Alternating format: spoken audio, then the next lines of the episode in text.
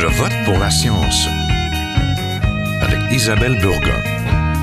Bonjour à vous, comment vous portez-vous? Bien, j'espère. Dans la ville de Québec, plus de 800 parents et citoyens, et même le maire Bruno Marchand, s'inquiètent de la dégradation prochaine de la qualité de l'air dans la basse ville et dans le quartier Limoilou. Cela suite aux récentes annonces du ministère de l'Environnement et de la lutte contre les changements climatiques. Le règlement sur l'assainissement de l'atmosphère serait bientôt modifié pour tolérer plus de particules de nickel présents dans l'air. Cela pourrait multiplier par 5 la limite d'émanation de ce polluant qui pourrait atteindre 70 nanogrammes par mètre cube d'air au quotidien. L'Institut national de santé publique du Québec recommande cependant une norme de 20 nanogrammes par mètre euh, cube en moyenne par année pour prévenir les effets respiratoires critiques et les inflammations liées aux expositions répétées au nickel et à ses composés. Et au quotidien, les experts recommandent de ne pas dépasser les 40 nanogrammes par mètre cube d'air. L'industrie du nickel liée à l'électrisation génère des retombées économiques importantes pour la province. Les changements de la norme de nickel dans l'air pourraient modifier ce qui se respire par contre à Québec, particulièrement au sein du quartier de Limoilou. Devrons-nous vivre avec plus de nickel dans l'air? Nous vous en parlons tout de suite. Restez là.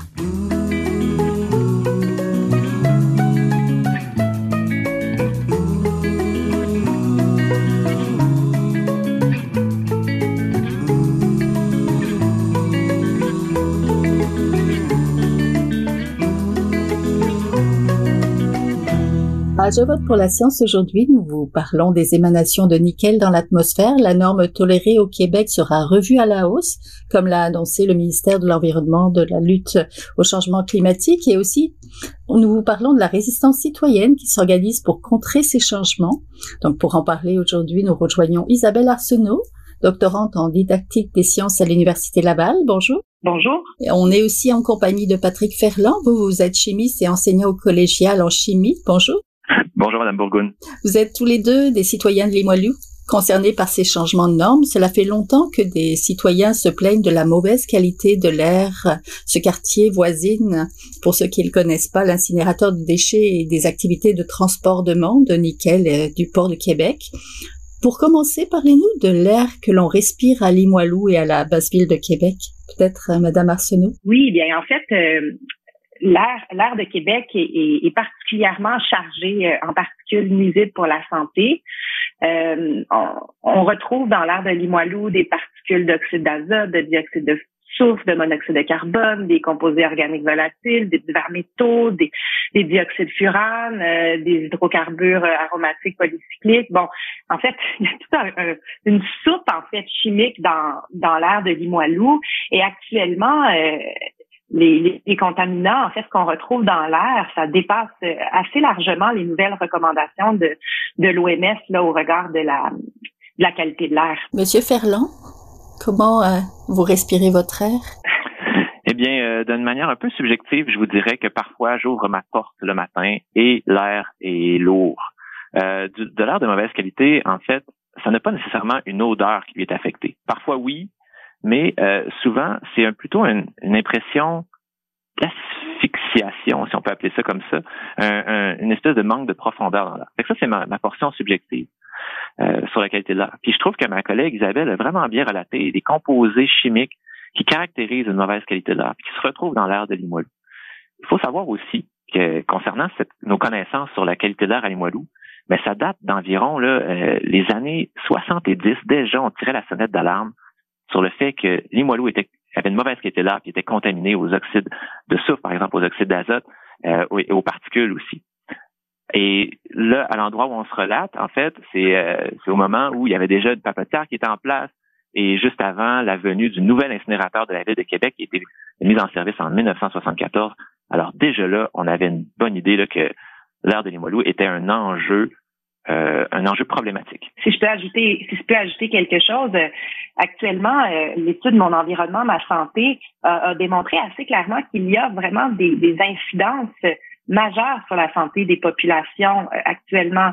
un taux de prévalence de, de maladies pulmonaires euh, dans nos quartiers, euh, des hospitalisations pour maladies respiratoires plus élevées, l'espérance de vie à la naissance, des mortalités prématurées de l'ordre de, 7 ans de différence entre la Haute-Ville et la Basse-Ville. Donc, c'est assez majeur. Il y a déjà actuellement euh, des, des, incidences notables sur la santé là, relatives à la qualité de l'air. Aujourd'hui, on va s'attarder au nickel, nickel présent dans l'air de Québec. Est-ce que c'est quelque chose euh, qu'on peut voir ou on le voit pas à l'œil nu? Est-ce qu'on voit quelque chose de ces émanations? Pour le nickel, on pourrait le retrouver sous différentes formes. En fait, on va beaucoup parler de sa, sa, sa forme au nickel sous forme de, de, de taille de particules. On peut le retrouver à la fois dans des particules ultra fines, allant jusqu'à des particules grossières. Et justement, toutes les nuances par rapport aux tailles des particules sont extrêmement importantes lorsque vient le temps d'évaluer la quantité de nickel que les gens respirent. Alors, si on peut mettre euh, mettre la table sur certaines euh, certaines terminologies, on peut parler, par exemple, lorsqu'on parle de taille de particules grossières, on va parler de poussière. Et ça, de la poussière, euh, Madame Bourgogne, il y en a beaucoup dans les moelleux. Nos bords de fenêtre en sont recouverts constamment. Et ces particules grossières-là vont varier en, bien sûr en taille et elles sont visibles. Elles sont pas visibles lorsqu'elles sont devant nous dans l'air. Par contre, euh, lorsqu'elles s'accumulent sur nos meubles, euh, là, là, on l'aperçoit. Et quand on, on, on, frotte cette poussière-là, qu'on la ramasse avec un petit pinceau, un petit balai, on s'aperçoit de la volatilité de certains fragments de cette poussière-là. Et là, on, on, on, on, casse notre fragmentation qui était plutôt grossière, puis on s'en va vers des particules de plus en plus fines. On les voit comme des aérosols s'élever dans les airs. Là. Et là, lorsqu'on parle de ces particules fines-là, ben, elles peuvent s'élever, justement, pénétrer plus loin aussi dans les voies respiratoires. Et c'est là qu'on commence à parler de particules de diamètre inférieur à 10 micromètres, à 2,5 micromètres. Puis on pourrait même retrouver des particules inférieures à 1 micron ou même à 0.1 micron. Et ces particules-là sont, sont retrouvées dans, dans notre air effectivement. Oui. D'où il provient ce nickel présent dans l'air de Québec, Madame Arsenault? Il y a une étude de spéciation euh, qui s'est attardée en 2013, une étude produite par le MELCC, euh, qui a établi qu'à Québec, en fait, essentiellement, le, le, nickel provient du port de Québec et se retrouve sous la forme d'un sulfure de nickel et de fer qui s'appelle la pentlandite. Euh, la pentlandite, donc, c'est un minerai euh, qui est transbordé euh, à Québec.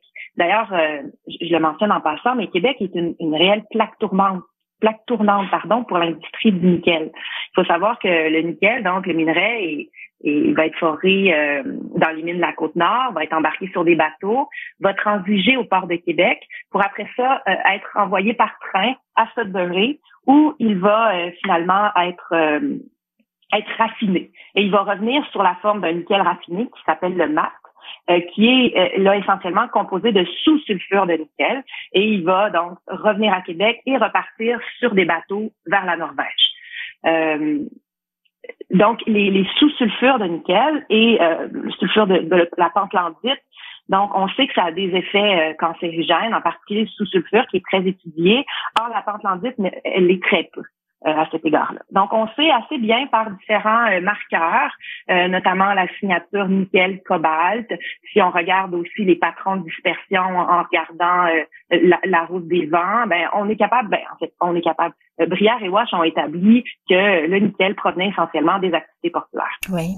Monsieur Ferland, Parlez-nous un petit peu justement du nickel et un petit peu de ce qu'on en fait de ces éléments-là de sulfure, de sous-sulfure pour qu'on comprenne bien de quoi on parle de cet élément chimique? Euh, certainement, je vais essayer de donner des détails là-dessus. Euh, le nickel est extrait d'abord dans des mines euh, souterraines.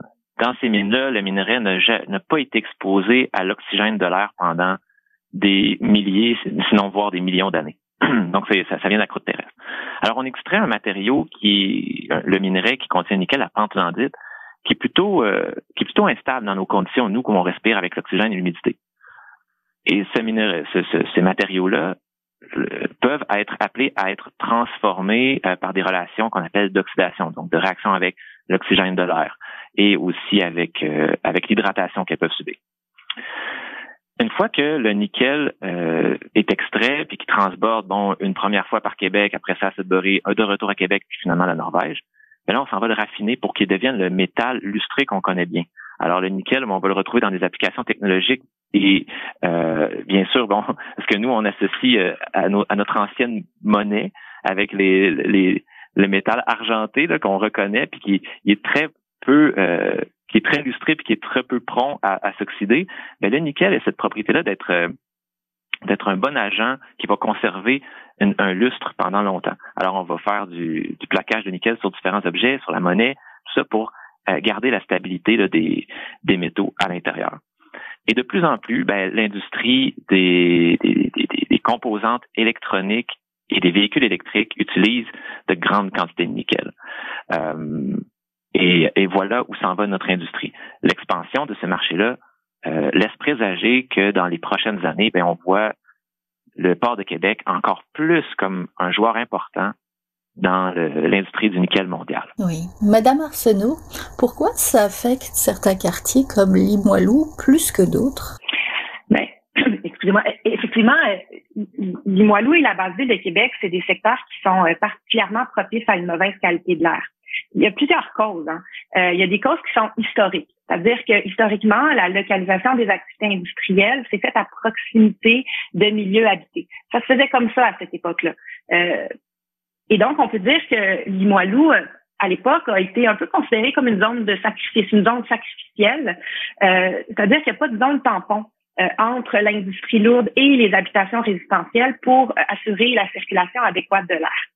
Il y a aussi euh, finalement des, des, causes qui sont géophysiques à cette mauvaise qualité de l'air, euh, notamment euh, la direction des vents, euh, donc qui soufflent euh, donc vraiment dans l'axe des industries et, et, vers le quartier, en particulier lorsque le vent est nord-est, qui sont pas les vents les plus dominants, mais qui sont généralement les vents les plus forts, et aussi la, la, manière dont, dont les quartiers sont faits au niveau géophysique. Donc, on est un peu dans une cuve. Donc, euh, finalement, les contaminants vont se vont rester euh, dans cette cuve-là et vont avoir euh, la difficulté à se disperser.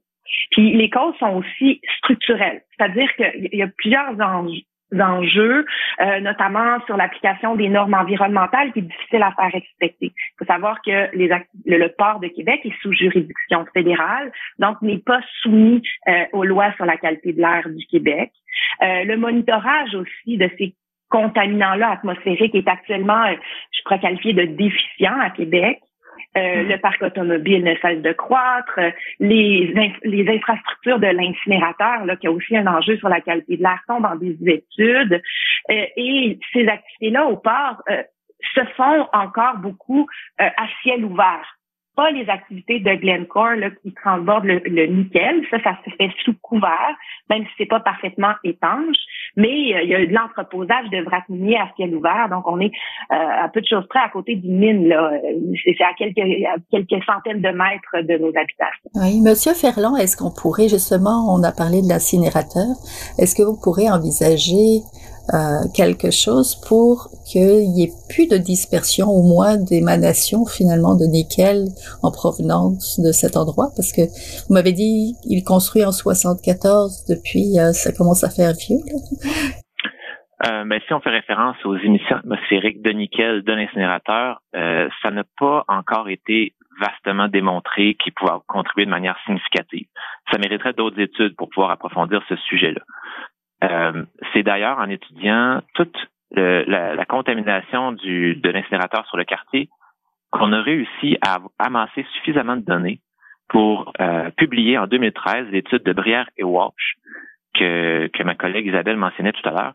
C'est en 2013, grâce à l'étude sur l'incinérateur qu'on a, puis les mesures qu'on a prises, qu'on était capable de dire, oh, attention, dans les poussières, on récupère énormément de nickel. Et lorsque les vents soufflent en provenance de l'incinérateur vers les stations d'échantillonnage qui avaient été placées à l'époque, eh ben, on récupérait pas autant de nickel que lorsque les vents provenaient du port de Québec.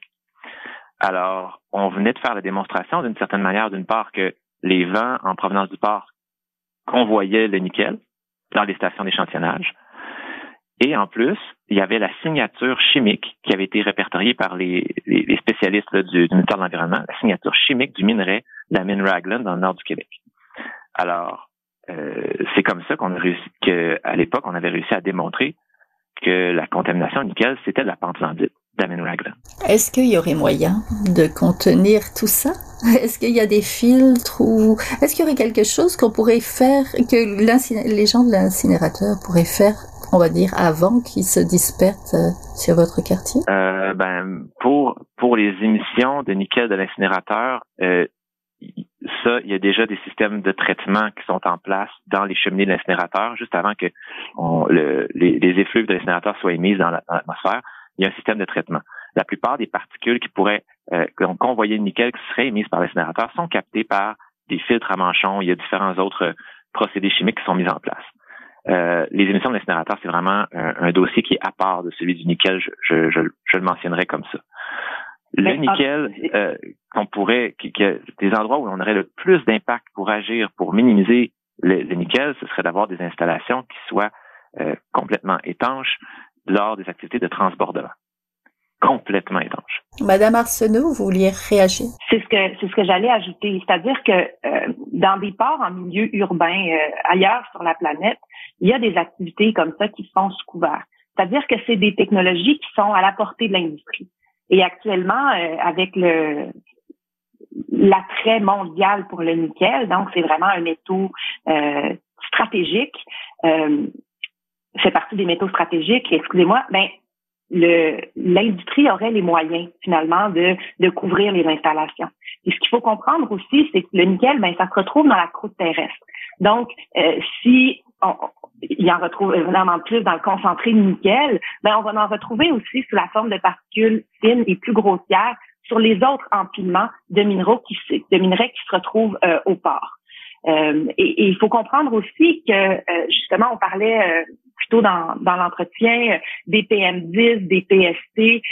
la norme actuelle que le gouvernement veut modifier, il veut la modifier sous la forme donc de de légiférer sur les PM10, donc des particules fines. Mais ce qui se retrouve donc, euh, ce qui est monitoré aussi euh, à Québec, donc c'est les PST, les particules en suspension totale. Et on peut supposer que euh, la moitié de ces particules en suspension-là totale concernent les PM10. Donc l'autre moitié on ne sait pas trop. Et, donc, toute la déposition de poussière liée aux activités de transbordement minier, elle n'est pas prise en compte si on regarde strictement les PM10. Ben, allons-y, parlons-en. Le gouvernement provincial parle de multiplier par cinq la norme journalière de nickel dans l'air. Concrètement, les changements de règlement sur l'assainissement de l'atmosphère veulent concilier environnement, c'est ce qu'on comprend, et le développement économique surtout. Une nouvelle station d'échantillonnage viendra prendre la mesure du problème dans ce quartier, a promis le gouvernement. Mais je suppose que cela ne vous rassure pas, Madame Arsenault? en effet, ça ne nous rassure pas du tout, euh, notamment parce que, et, j'ai lu plusieurs des mémoires euh, qui ont été déposées et rendues publiques par les organisations qui les ont euh, qui les ont écrits. Euh, il y a des, des, erreurs scientifiques assez fondamentales qui se retrouvent dans les études du gouvernement pour établir les nouvelles normes de nickel. Entre autres, et c'est ce que soulève, c'est ce que soulève bien euh, l'Association québécoise des médecins pour l'environnement, c'est que la norme actuelle, ils se sont basés sur les normes européennes. Dans l'air européen, euh, on retrouve essentiellement des sulfates de nickel et des oxydes de nickel. Et 10% donc, de la fraction nickel dans l'air européen, euh, 10 de, de, de, composés chimiques se retrouvent sous la forme de sulfure et sous-sulfure. Donc, très peu finalement. Or, l'air européen euh, ne peut pas être comparé à l'air de Québec. Comme je vous le mentionnais plus tôt, l'air de Québec, c'est essentiellement euh, du nickel sous la forme de pentlandite, donc un, euh, un sulfure, euh, un, sulfure de, de, nickel et de fer là, qui se retrouve dans l'air, sur lequel on a très peu de très peu de connaissances. Et à titre de comparaison, euh, l'Australie est un gros producteur de pentlandite. Et eux ont établi la norme annuelle à 3 nanogrammes par mètre cube. Actuellement, le projet du gouvernement, c'est de faire passer cette norme annuelle-là à 20, en fait, c'est d'établir une norme annuelle parce qu'il n'y en a actuellement pas, à 20 nanogrammes par mètre cube. Donc, on est dans un facteur de 6 fois plus euh, approximativement. Et euh, et pour la norme journalière, donc c'est là où on la fait, on, la décuple aussi beaucoup. Oui. Monsieur Ferland, quelles sont les motivations du gouvernement pour augmenter cette norme? Est-ce que est-ce que je peux spéculer là-dessus, Madame Bourgogne? euh, ok. Euh, ben en fait, c'est certain que ce qui a été ce qui a été rapporté par des collègues journalistes, ben des collègues en fait, des journalistes, euh, c'est que peu de temps avant euh, avant de réviser la norme de nickel, l'industrie minière avait demandé des audiences en, au commissariat au lobbyisme pour être capable de faire valoir le, son point, euh, le point que les normes environnementales concernant le nickel étaient trop sévères. Alors, ils ont pu rencontrer et avoir des audiences et une oreille attentive du près, du ministère de l'Environnement, la lutte contre les changements climatiques. Maintenant, euh, il semblerait que le ministère ait accepté les arguments de, de l'industrie minière au, au fait que euh, les quantités suggérées dans la nouvelle refonte de la loi constitueraient un risque acceptable pour la santé des populations. Alors ça, ça mérite encore d'être d'être démontré parce que comme l'a mentionné ma collègue Isabelle Arsenault, on a on a des raisons de croire qu'il y a des biais méthodologiques encore une fois parce qu'on n'a pas spécifié quels étaient les types de formes de nickel et leur degré relatif de cancérogénicité. Euh, qui sont qui sont qui sont considérés.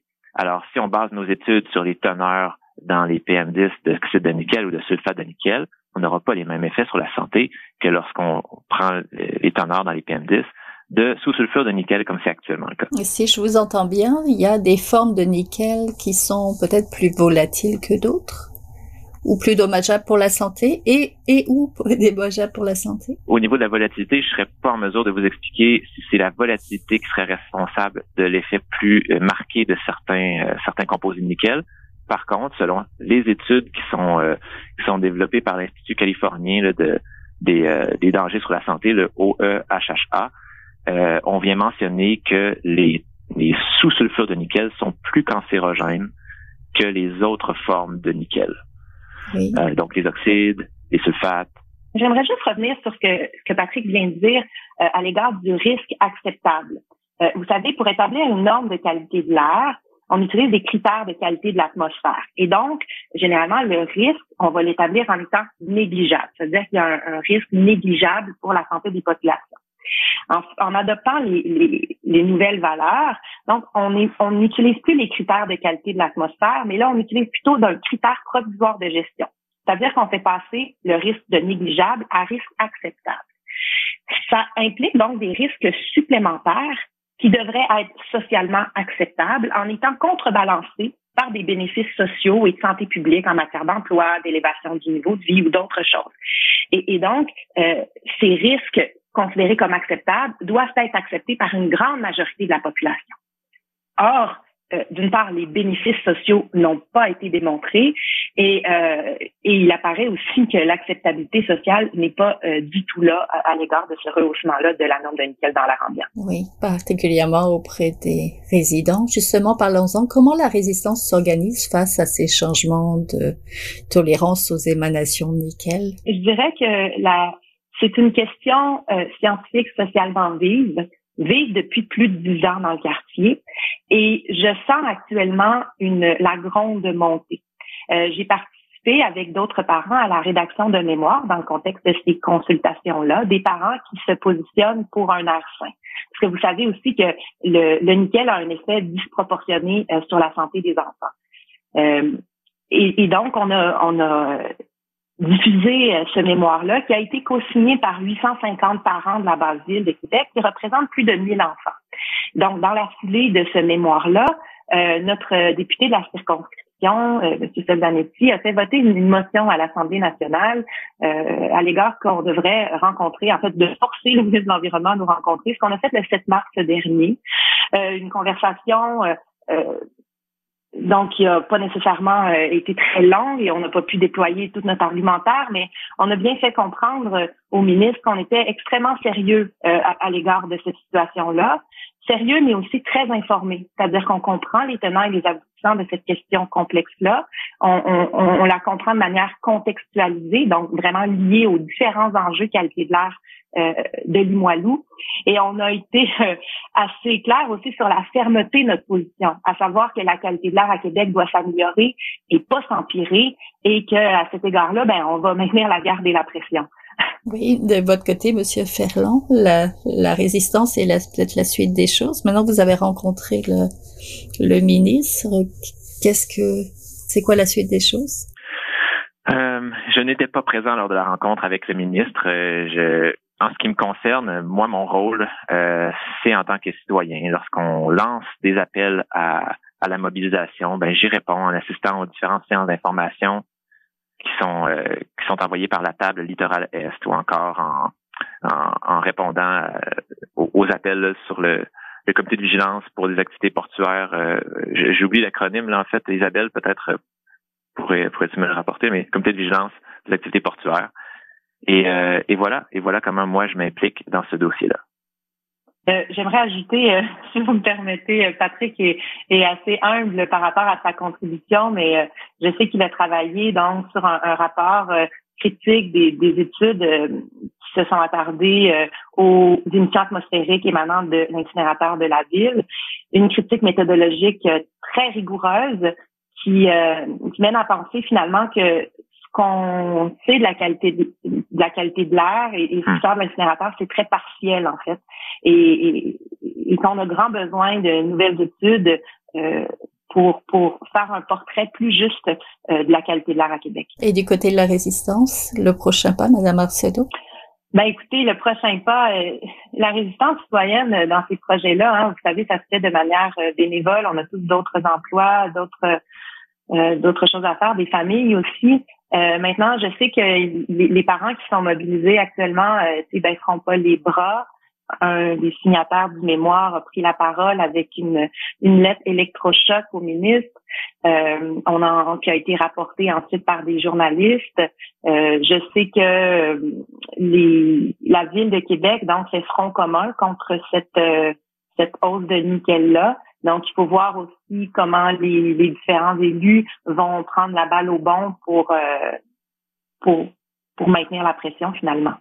Je mentionne aussi euh, qu'il y a un fonds donc à la à la Caisse des Jardins qui a été dédié euh, à la qualité de l'air. Et dans ce contexte-là, un projet de science citoyenne va, va, voir le jour là au printemps, donc très très bientôt.